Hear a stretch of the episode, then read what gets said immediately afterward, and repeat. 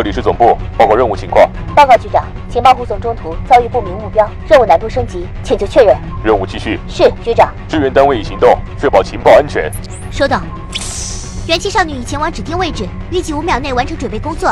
动力系统检测完毕，液压正常，战斗准备就绪。各单位注意，准备行动。三、二。元气少女出击。用智商捍卫节操，用情商坚守美貌。大家好，这里是元气少女情报局，我是凉凉凉大宝贝个 baby。在今天节目开始之前啊，我先问大家一个问题：你使用的第一部手机是什么品牌、什么型号？他们当时可以上网吗？哎，你看啊，我们现在已经说是要步入五 G 时代了，很多新的这个手机的型号层出不穷。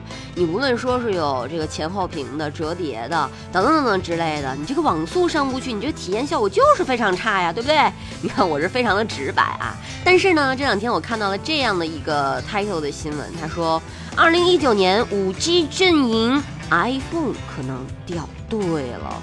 是这样，在二月二十三号，据外媒报道，英特尔发布的一份声明暗示，还不是显示，还是暗示，今年将不会有能够支持五 G 移动网络的 iPhone。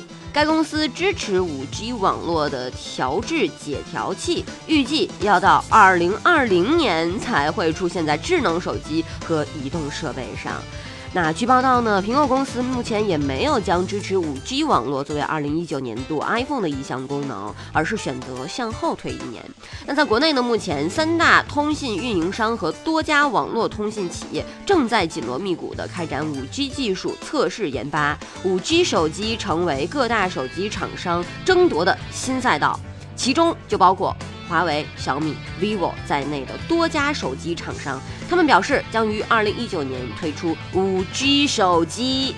那在去年四月，就是一八年的四月啊，中兴通讯和中国移动打通了首个五 G 电话，正式开通，正式开通端到，正式开通端到端五 G 商用系统的规模外场站点。中兴商用五 G 手机预计二零一九年就会推出。那三星电子呢？曾经表示，未来五 G 网络的传输速率最高可达十 G 比特每秒，这意味着手机用户在不到一秒的时间内就可以完成一部高清电影的下载。那高通报告预测称，到二零三五年，五 G 将在全球创造十二点三万亿美元经济产出。预计从二零二零年到二零三五年间这十五年，五 G 对全球 GDP 的增长的贡献将相当于印度同等规模的经济体。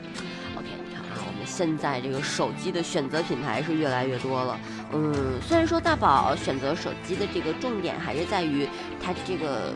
前置拍照是不是够美的这一个需求？但是我们也要保证我们的网络能够畅通啊，网络速度快呀，我们的照片才能被传到网上啊，对不对？好了，以上就是本期节目的全部内容啦，我们下期节目再见喽，拜拜拜拜拜拜。